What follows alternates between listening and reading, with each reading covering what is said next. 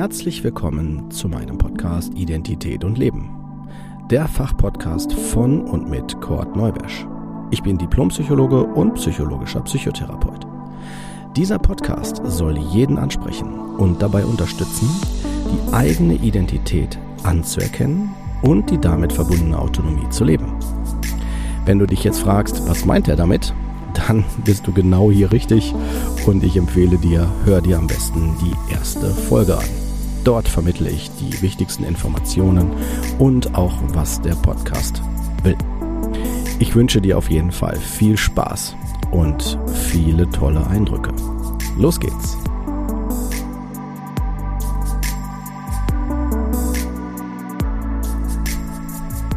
Herzlich willkommen zur 25. Folge Mehrgenerationale Einflüsse.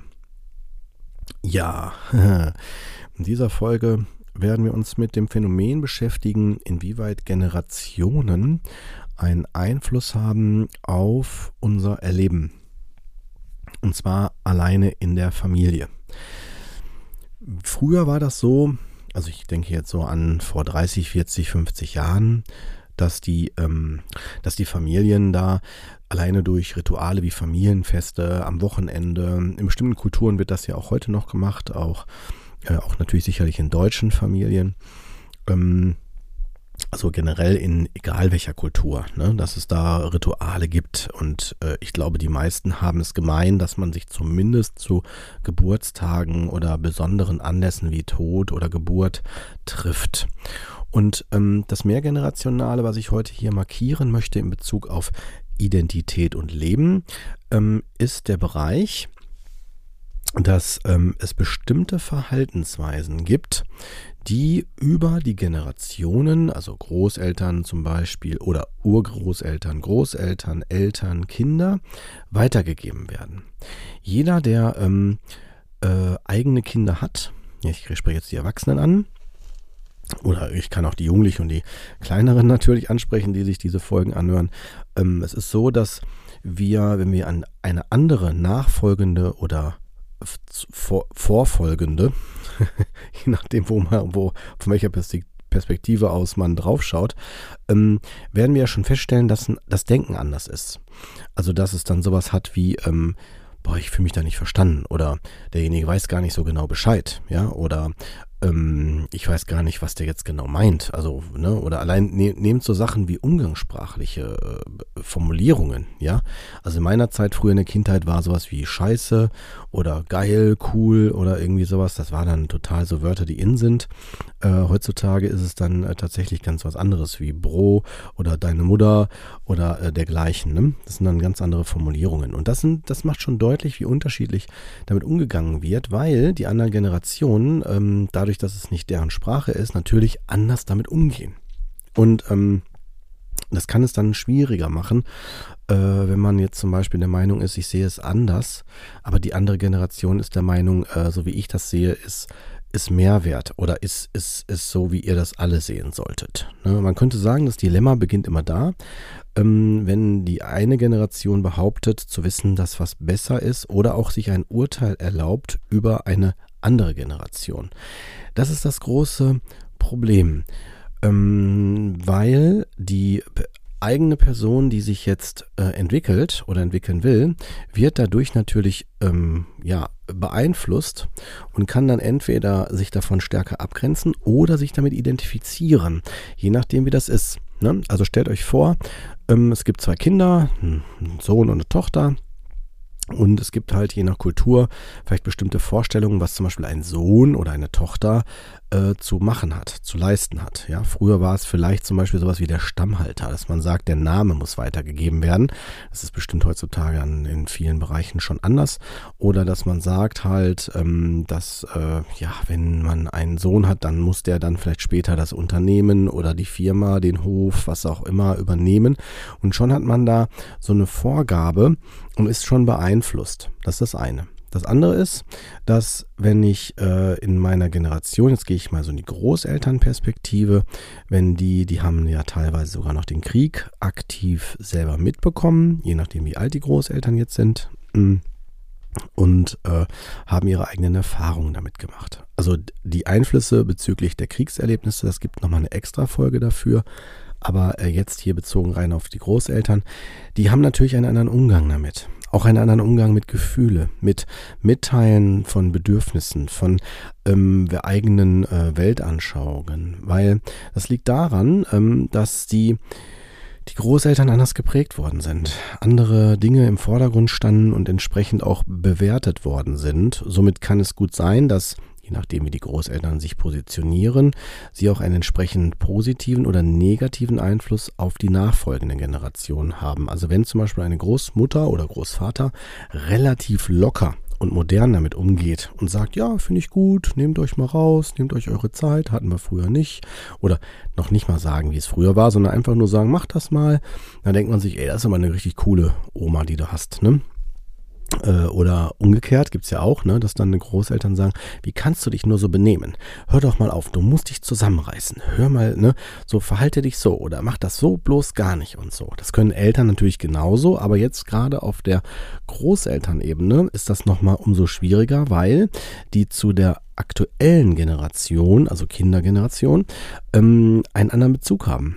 Das liegt daran, dass vor halt, äh, ja, bei Großeltern reden wir ja schon von 30, 40, 50 Jahren Unterschied, ähm, es da ganz andere Schwerpunkte gab. Und Jetzt müssen wir auch fair sein. Wenn wir in unsere Menschheitsgeschichte zurückgehen, sehen wir ja, dass alleine nehmt nur die Entwicklungen, wie, wie rasant die sich verändern. Also wenn ich jetzt, ich bin jetzt Mitte 40, während ihr diesen Podcast, also während der hier produziert wird, ja, ähm, ich bin noch groß geworden mit so einem klassischen Phänomen wie einem Telefon mit einer Wählscheibe und mit einer Schnur.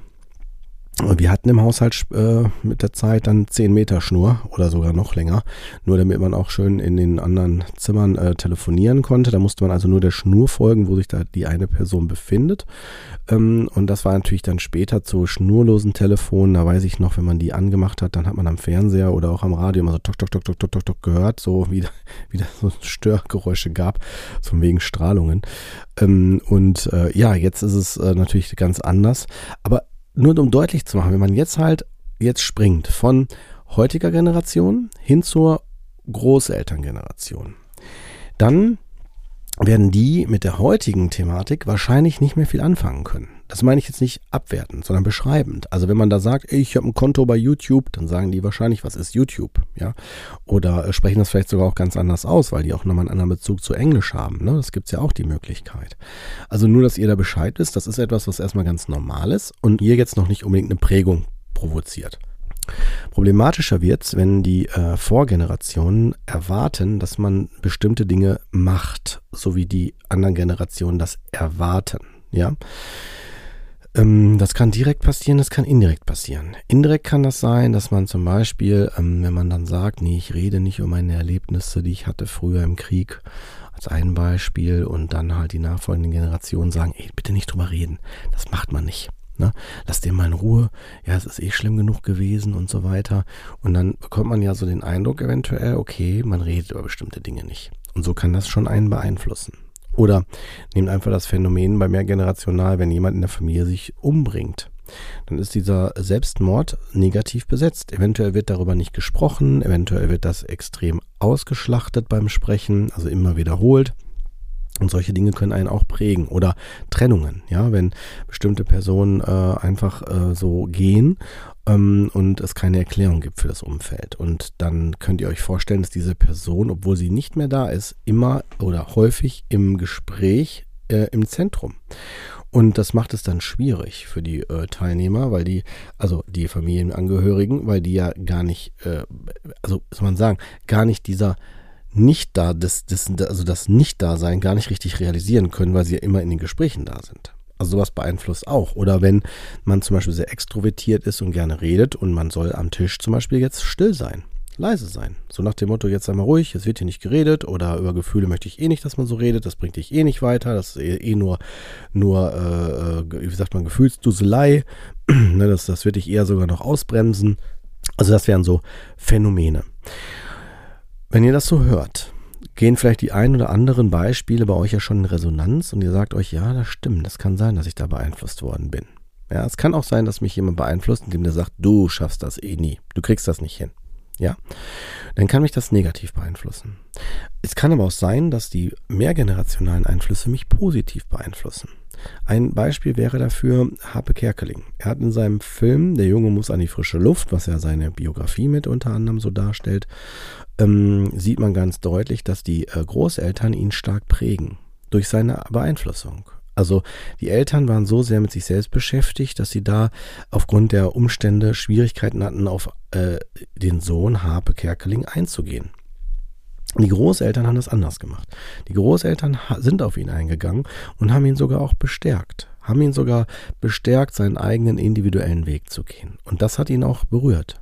Und ich kann euch sagen, auch wenn ich bei mir bleibe, dass äh, bestimmte Personen, also gerade zum Beispiel meine Uroma oder zu nennen ganz deutlich mein Opa, ähm, dass der mich sehr stark beeinflusst hat. Und äh, solche Dinge, also auch positiv, ne, indem er gesagt hat, man kann alles schaffen, was man möchte, ne, und äh, oder dass man so sagt, wie ähm, du musst nur daran glauben, ne, und auch dra dranbleiben, dann kannst du die Dinge auch, äh, kannst du die Dinge auch irgendwann realisieren, oder wenn sie halt nicht zu realisieren sind, dann kannst du das realisieren. Na, es war immer immer der Fokus mit auch hin zur Realität. Und ähm, was ich ganz toll fand, und das ist auch so ein Stück weit, was ich euch gerne mitgeben will mit dieser Folge, ist, dass wir damit eine große Macht haben. Also wir können über das Mehrgenerationale, können wir auch unser Umfeld positiv bestärken.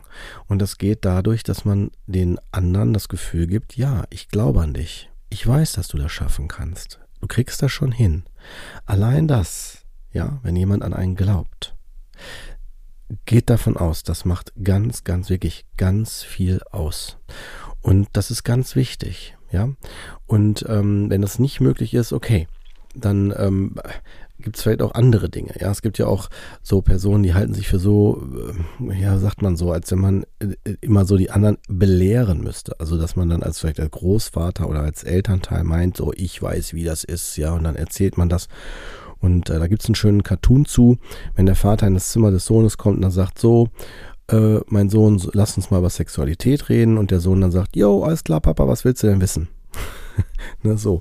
Also, um nochmal deutlich zu machen, auch, dass äh, Generationen alle ihre eigenen äh, Geschichten haben und auch ihre eigenen Umgangsweisen und die gilt es aus meiner Sicht zu respektieren, zu akzeptieren und dann kann, können sich die Generationen auch extrem bereichern, was super gut ist, ja. Und ähm, so können wir also uns positiv auch durch Rituale positiv bestärken und bekräftigen, weil die Kraft der Ahnen, ja, die Kraft ähm, sich einzureihen in die Energie, in diese, äh, ich sag mal, ja, das Positive, das Kraftvolle, ja, das, das, das wird uns auch bestärken. Ne? Das, das, das ist etwas, was uns äh, auch, ähm, ja, auch äh, wirklich beflügeln kann. Ähm, das kann ich nur hier an der Stelle nochmal deutlich ausdrücken und sagen, das lohnt es sich. Während Dinge, die eher belastend sind, eher äh, eingrenzen, eher beschneiden oder mich hemmen oder bedrücken, äh, da würde ich eher von empfehlen, Abstand zu nehmen oder zu lernen, äh, sie nicht als ein Stigma, als eine Sache, die an mir klebt, zu sehen. Das ist nämlich nicht so und äh, da gehen wir jetzt zu stark in dieser Ausführung dann in einen pathologischen Bereich, aber da kann ich euch sagen, äh, auch da gibt es Möglichkeiten, da könnt ihr euch sicherlich auch an entsprechende Fachleute auch nochmal sonst auch wenden, aber äh, dass ihr nur mitbekommt, äh, man hat das Recht, sich auch von Dingen zu distanzieren, weil äh, das Leben das ist einzigartig. Jeder führt sein eigenes Leben und da möchte ich die Folge auch abschließen mit den, mit den letzten Worten dazu und setzen, dass ihr ähm, die aus meiner Sicht die Generation sehen solltet als eine Orientierung, wie es bisher gelaufen ist, was gut ist, was weiterhilft, was man unterstützend mitnehmen kann. Aber das, was lähmt, mich blockiert oder einschränkt, da äh, macht es wirklich Sinn, auch zu schauen, äh, wo werde ich dadurch gelähmt und äh, ihr habt das alles Recht der Welt, euch von solchen Dingen auch zu distanzieren, weil ihr lebt euer Leben und das könnt auch nur ihr selbst. In diesem Sinne wünsche ich euch einen angenehmen Tag bis zur nächsten Folge.